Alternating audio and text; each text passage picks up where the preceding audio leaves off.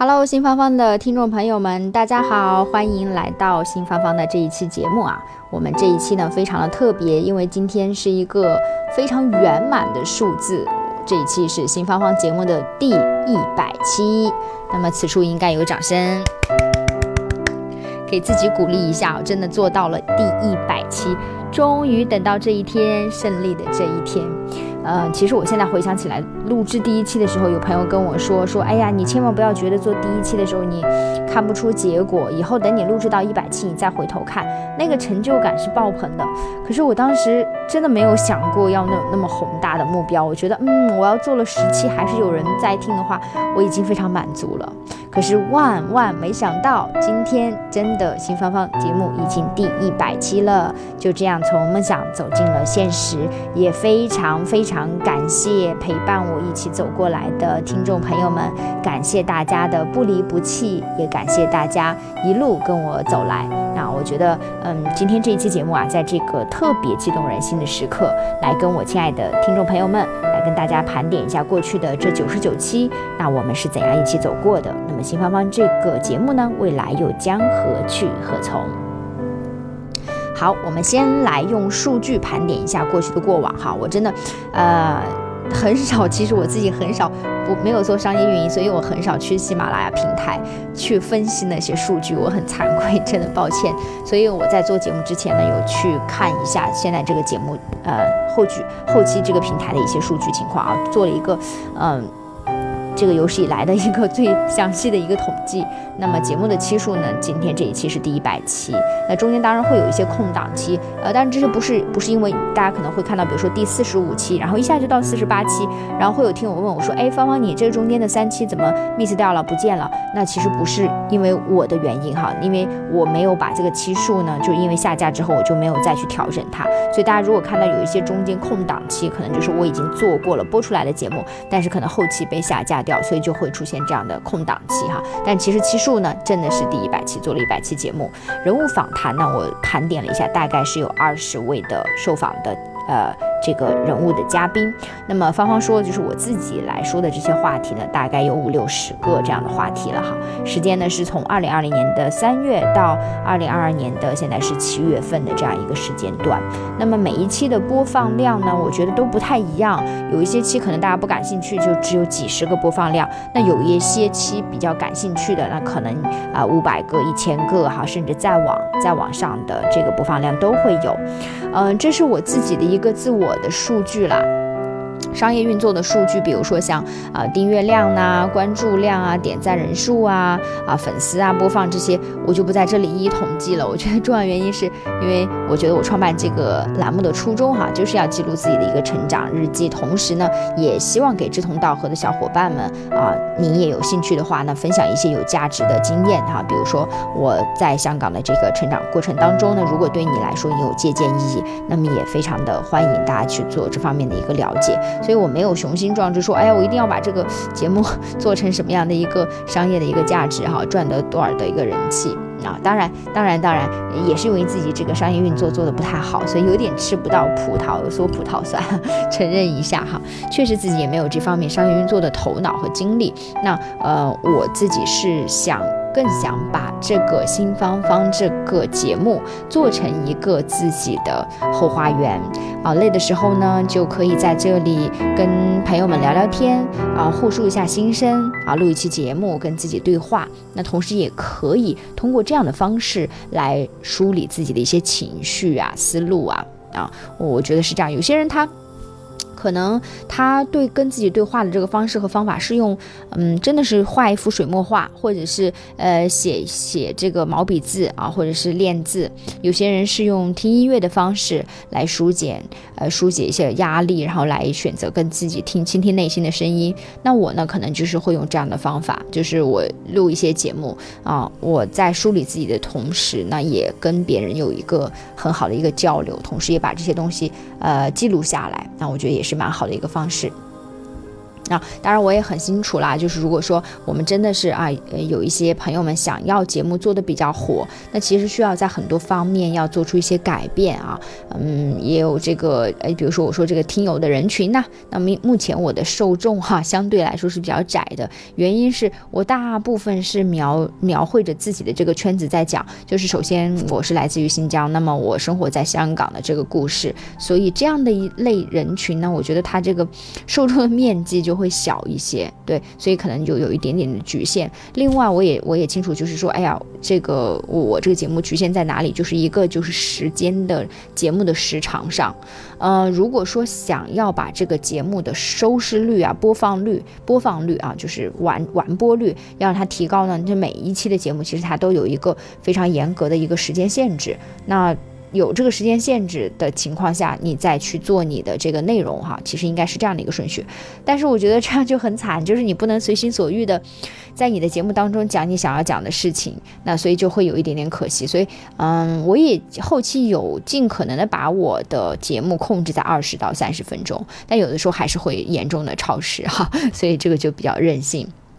那还有一点，我觉得可能节目要做到商业的气质，要符合比较火的这种元素呢，要学会蹭热点，那发生一些热点的话题呢，你要去发文，在第一时间去蹭热点，还要选出选择一个比较好的一个播出时间，好，还有就是商业的一个宣传，那需要在节目过程当中呢进行一些商业的宣传，嗯，甚至是付费哈，付费让平台来帮你做推广，啊，我觉得在这些方面其实都是。呃，如果想要把它做好，做到商业运营的层面，都是需要做出改变的一些地方啊。我自己是深深的认识到这个问题的局限性啊。呃，可是呢，就是，可是就是就是怎么怎么说呢？就是有的时候自己太懒了哈，所以就就这些方面就没有做出那么大的一些改变，所以不火也是意料之中的啊。当然还有一个非常阿 Q 的想法，就是我觉得本来呢，这个秘密后花园。它本身啊，就是给自己的三五好友啊，然后志同道合的朋友来参观呐，大家七嘴八舌啊，就是嗯。它本身就是一个秘密后花园，就是一个很私密的、很小众的。那如果说你把这个东西做到大众化，所有人都来参观你的花园，那就会变得是不是有一点难把控？因为总有人喜欢你种的这一种花，但有些人不喜欢你的布局，有些人喜欢另外一种花啊，也会有各种各样的评价，然后就质疑你的品味啊等等，所以就会变得众口难调。好，所以我我也是因为这样的一些原因呢，我觉得，哎哎，这个不火其实也挺好的哈。就把它自己做成一个后花园的形式，和缪一起下午茶，所以就嗯呃就就不不在商业上去做太多的一个迎合和改变哈。嗯，好，那那我们说完一些数据方面的东西，我这一期呢还要来跟大家讲一讲，就是我创作新芳芳这个节目，这个过去大概有小两年的这个时间哈，我个人的一个收获。我觉得这个非常非常值得拿出来跟大家分享。我觉得很多人他在做一些事情的时候，他到底是取悦于别人还是取悦于自己？那自己在这个过程当中到底有没有得到过真正的快乐？我觉得这个很重要，也是我们能不能够把一件事情做下去的一个最根本的原因。嗯，呃，比如说哈，其实我我觉得在这个整个这个创作新芳芳节目过程当中，我罗列了一下，我自己仔细想了一下我的几大收获。那么。第一大收获哈，我觉得很有意思，就我自己会认为，我通过这样的一个节目呢，是把它做成了一个朋友的筛选利器。为什么这么讲？就是我做节目以后，我会发现，从固有的这个朋友圈中啊，我就会筛出一帮真的与你志同道合的小伙伴啊，这个是非常非常难得的。因为你知道我们人我们这个朋友圈啊，我们通讯录里有太多太多的人了。那很多人都说，哎，我朋友遍天下等等。但是真正和你志同道合的有多少个？那这个是要打一个问号的啊。你比如说，我们很多人轻轻松松这个通讯录里几千个人啊，但是你有没有想过用什么样的方法，你可以从这个通讯录里几千个朋友当中筛选出真正的？认可你、为你好，以及愿意和你一起成长的好朋友，啊，你别跟我说你给每个人打个一小时电话，然后跟他们去聊天，这个是完全不可能的。很多人就躺在你的通讯录里就沉默了，对吧？那我告诉你，我就用了这样一个好方法。就是通过自己的这样一个电台节目，然后把我的这个朋友圈，把我的这个三千个通讯录，然后筛选出一帮与你志同道合的好朋友。那我们会，我就会花更多的时间和精力在更值得的人身上。那我们就会，哎，有有更多的一些沟通。我经常把我录的这个节目的某一期呢，就会发送给我朋友听啊，来，然后我也想听取他们的一些反馈意见。其实从这个反馈中呢，就立刻可以辨辨别出来你们之间的几种情况，他到底是真心的，还是说，哎，我就敷衍一下。你比如说，很多人。他有有些啊，可能就选择忽略你了，说哦你在做节目啊，好，我回头听，然后就石沉大海了，对不对？然后但有些人他可能，哎，就是碍于什么什么情况，我就点开听一下，敷衍你一下啊，说哎你做的不错啊，挺好的啊，加油啊什么啊，敷衍一下。但有一些真正关心你的朋友，他不但听了你发的节目，还把你之前的节目也都收听了，而且还在留言区跟你互动留言。啊，在下面说我要支持你，为你加油啊！其实这些朋友，你就立刻你看你就已经分辨得出来了，对不对？当然还有一些呢，就是这些朋友他可能未必说给你第一时间的支持和加油，但是他会听你的节目，听完之后会指出你存在的问题，并且期待你的进一步的改变。那这些，我觉得第三类和第四类。都是真正的好朋友啊！其实真的就是你可以通过这样的一个方式和方法，就把你自己的朋友圈做了一个梳理，对不对？你看，就是一个节目链接，哎，你就可以把你的朋友圈升级加固。接下来就在你有限的时间里面，就把你自己珍贵的时间用在那些值得的朋友身上，岂不是更好？好，那跟大家分享，就是这是我做节目的第一个收获啊，我把它当成一个朋友筛选利器。那么第二个小收获呢，我其实有把这个节目啊当成自己的一个。TED 演讲的小讲台，大家知道那个 TED 演讲吗？就是 TED，叫 Technology Entertainment Design，是美国的一家私有非盈利的这个机构哈。嗯，这个每每年都会组织这个 TED 大会，会邀请很多人来参加。那么这个会议的宗旨呢，就是值得传播的这个创意啊。每年可能有上万人来报名申请参加这个 TED 啊，但是只有一千多个人收到这个邀请，然后。他们允许被，嗯，在站在这个演讲台上讲给全世界听他们的故事。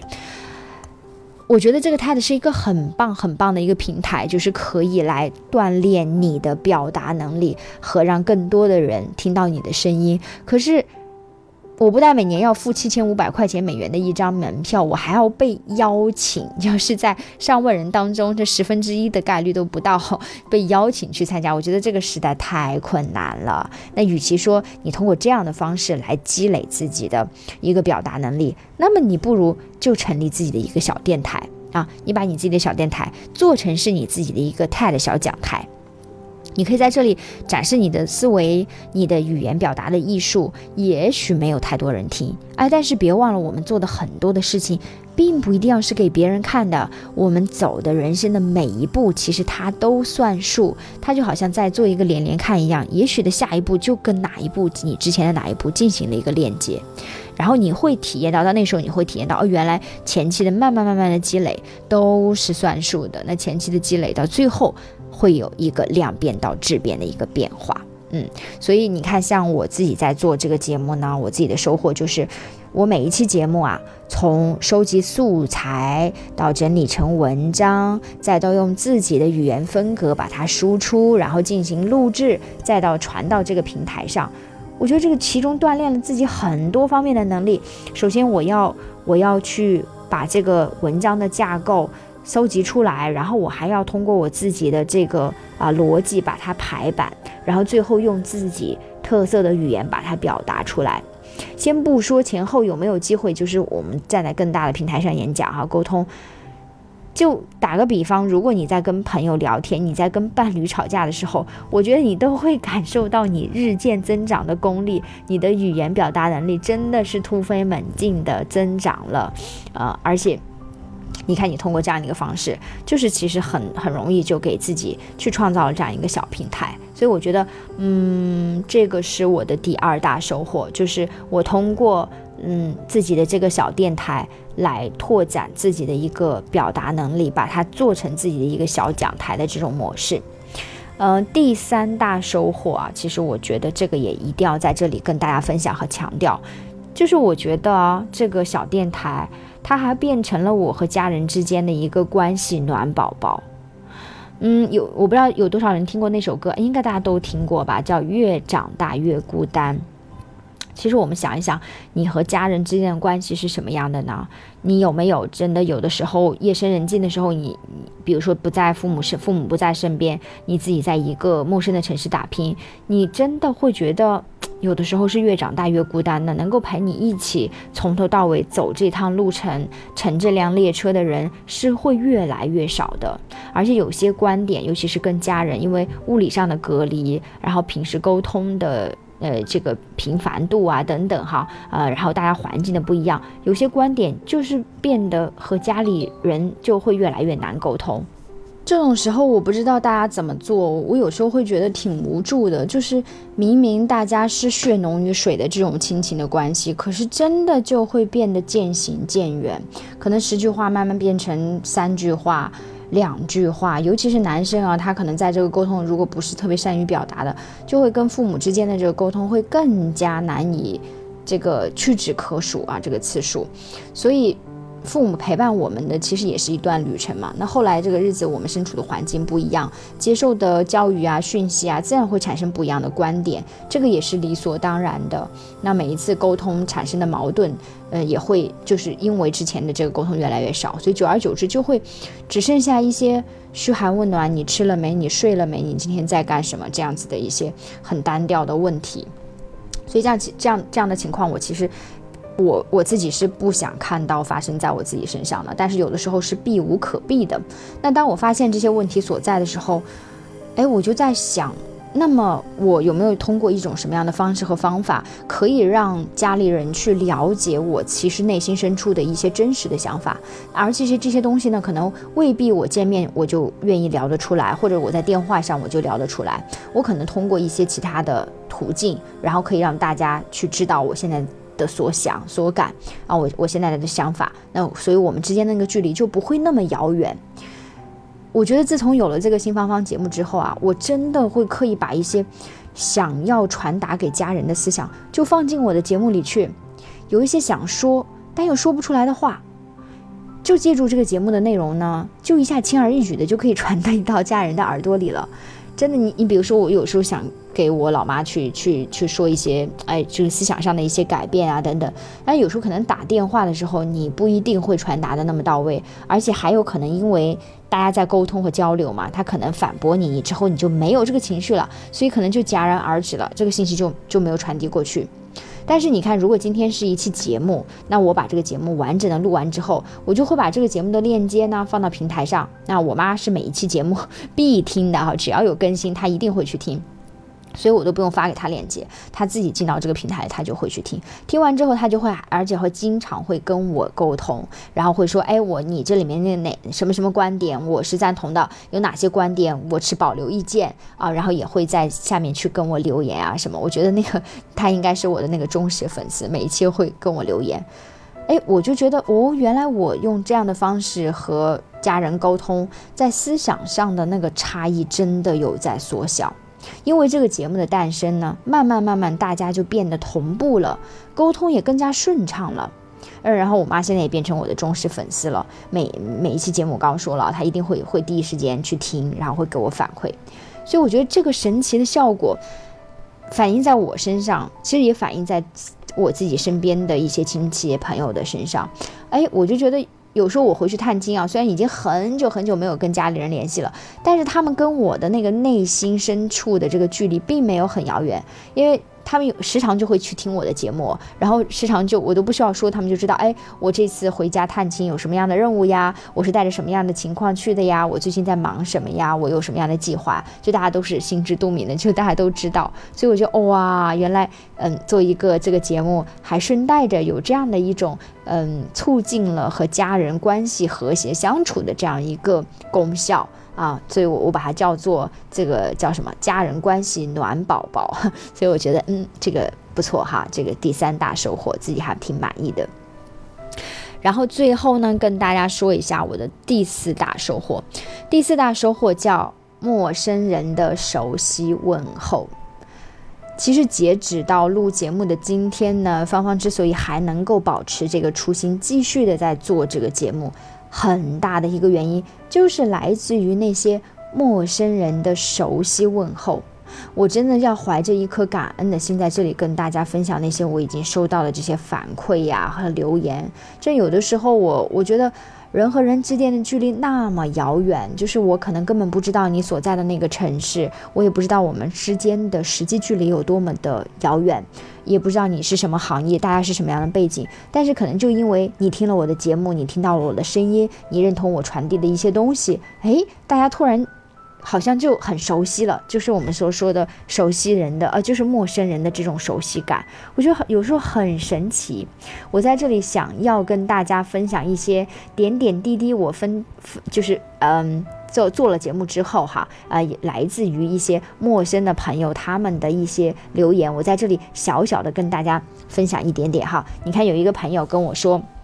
这个是在朋友圈突然弹出来一条消息，嗯，他就是主动加我，他说：“芳芳你好，我是谁谁谁。”他说：“我是来自于昌吉，目前我只是一一个什么教育行业的工作。”他非常感谢你创办的新芳芳节目，让我对在香港生活有了更直观的认知和感受。啊，就是表达了他自己的一个想法，所以我觉得，嗯，有的时候你你其实并不知道，嗯，那他是不是来自我新疆的老乡啊？那但其实我们完全没有碰过面啊，彼此也互相不认识，但是会收到对方的一个呃加油和点赞，我觉得就是自己真的有很大的动力去做下去。然后还有来自于这个另外一个新疆的朋友哈，然后我觉得。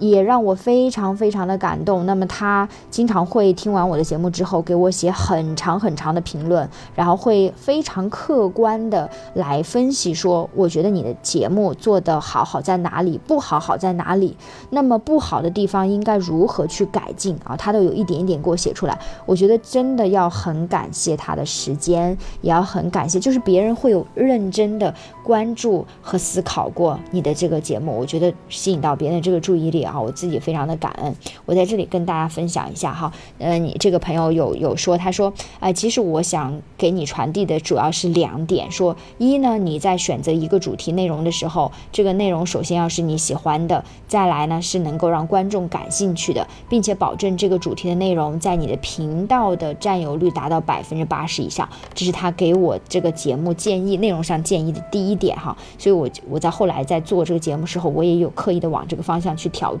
那么第二点，他给到的一个很客观公这个呃非常公允的一个建议，他说改需要改变你的这个主要平台，说你看你要不要把一些你的视频号当成你的一些。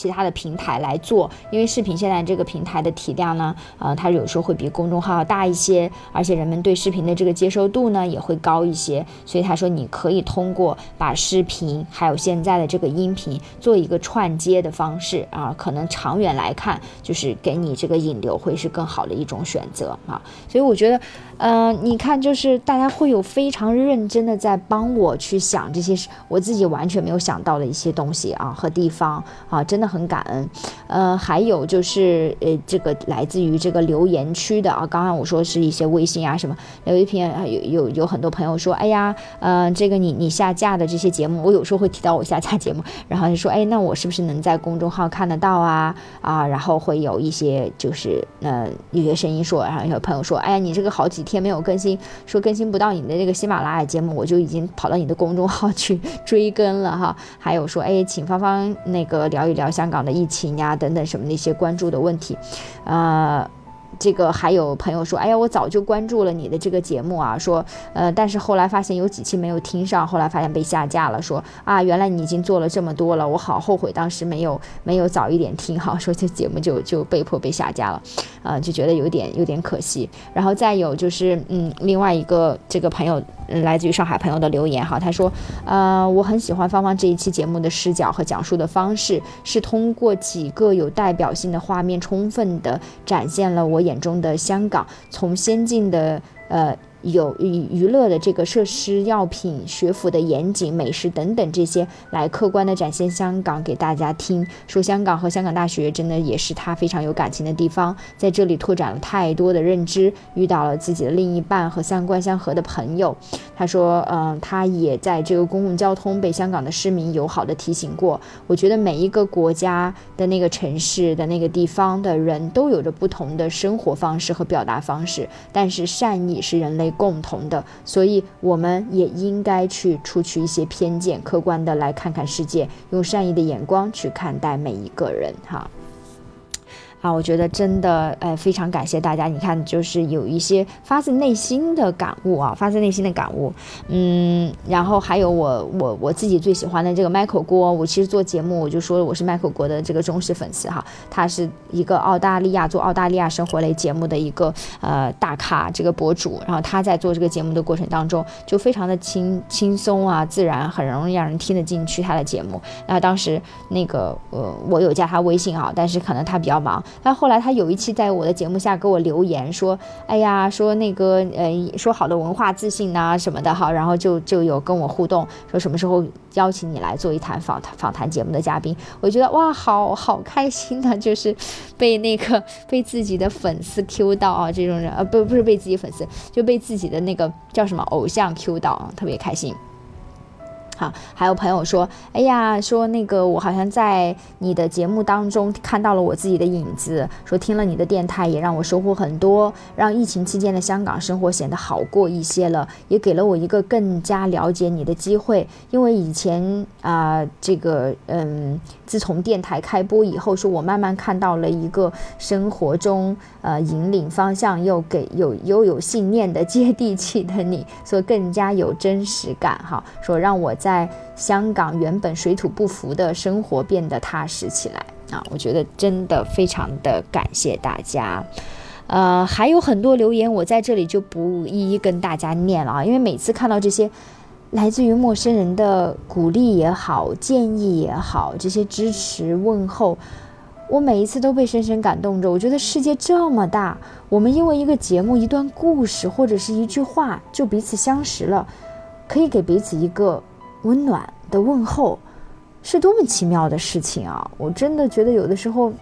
世界这么大，这个缘分真的很奇妙。所以以前，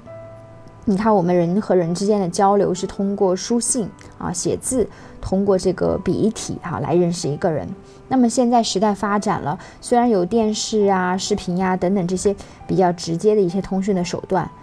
哎，但是我们可以抛掉这些。繁琐的外表，通过一个简单的声音来认识彼此，来产生共鸣，我觉得也真的很棒哈。就有一点回到过去，就是放下那些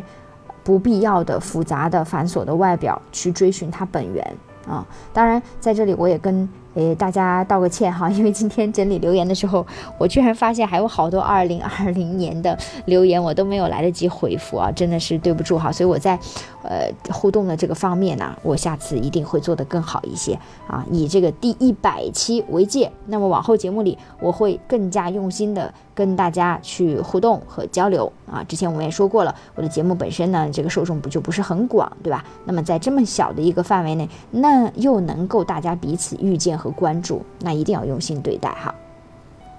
好，哎呀，以上节目说了这么多啊，我觉得这个时间过得也很快，跟大家就分享了我这么长时间来做节目的一些收获啊，然后一些心得。最后来来跟大家汇报一下这个新芳芳节目未来发展的一个方向和节目的调性。首先跟大家说，初心不变啊，我还是会围绕着个人成长的这个主线继续去展开。那么聊我所在的城市的生活感想啊，聊那里的风土人情、教育经济。那么这个主线啊，其实它还是以城市为主。那就好像我现在，我现在的这个主要生活的这个城市在香港，所以我就会用这个第一视角三百六十度的为您展示香港这座城市的面貌。当然中间会穿插一些啊我去过的一些小小的地方。节目的这个时长啊，节目的时长我自己的想法是我尽可能的把它控制在二十五到四十分钟。那么特刊的节目我一般会延长，比如说做一个特刊期，哎上期或者下期或者做一期一个小时的。但是整体的这个时长呢，我就是控制在刚才我说的这个三十分钟左右的一个时间，因为太长，我觉得大家听起来也比较累哈。然后人物访谈呢，我觉得如果在条件允许的情况下，我还是愿意加大这个人物访谈的比例的哈，让您听到不同的人，因为他有不同的生活态度，有不同的视角，比我一个人巴拉巴拉这里说，我觉得可能要更加有意思的多。然后最后说一说这个节目的话题。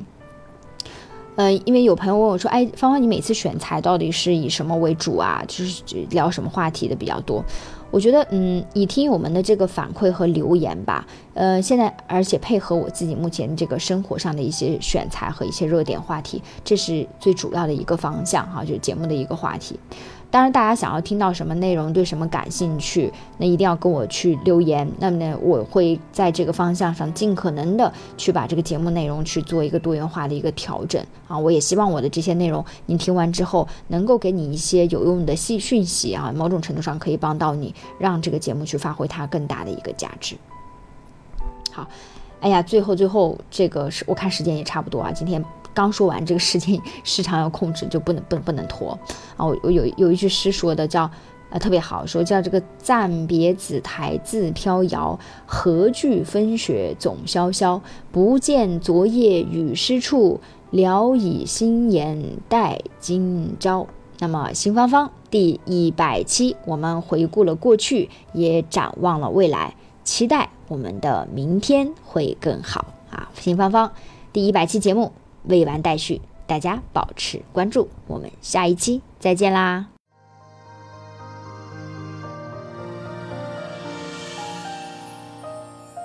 感谢您收听新芳芳。如果您喜欢我的节目，请转发分享给您的朋友，也欢迎线下跟我互动留言。同时欢迎听众朋友们关注芳芳同名公众号“新芳芳”。我们下期再见。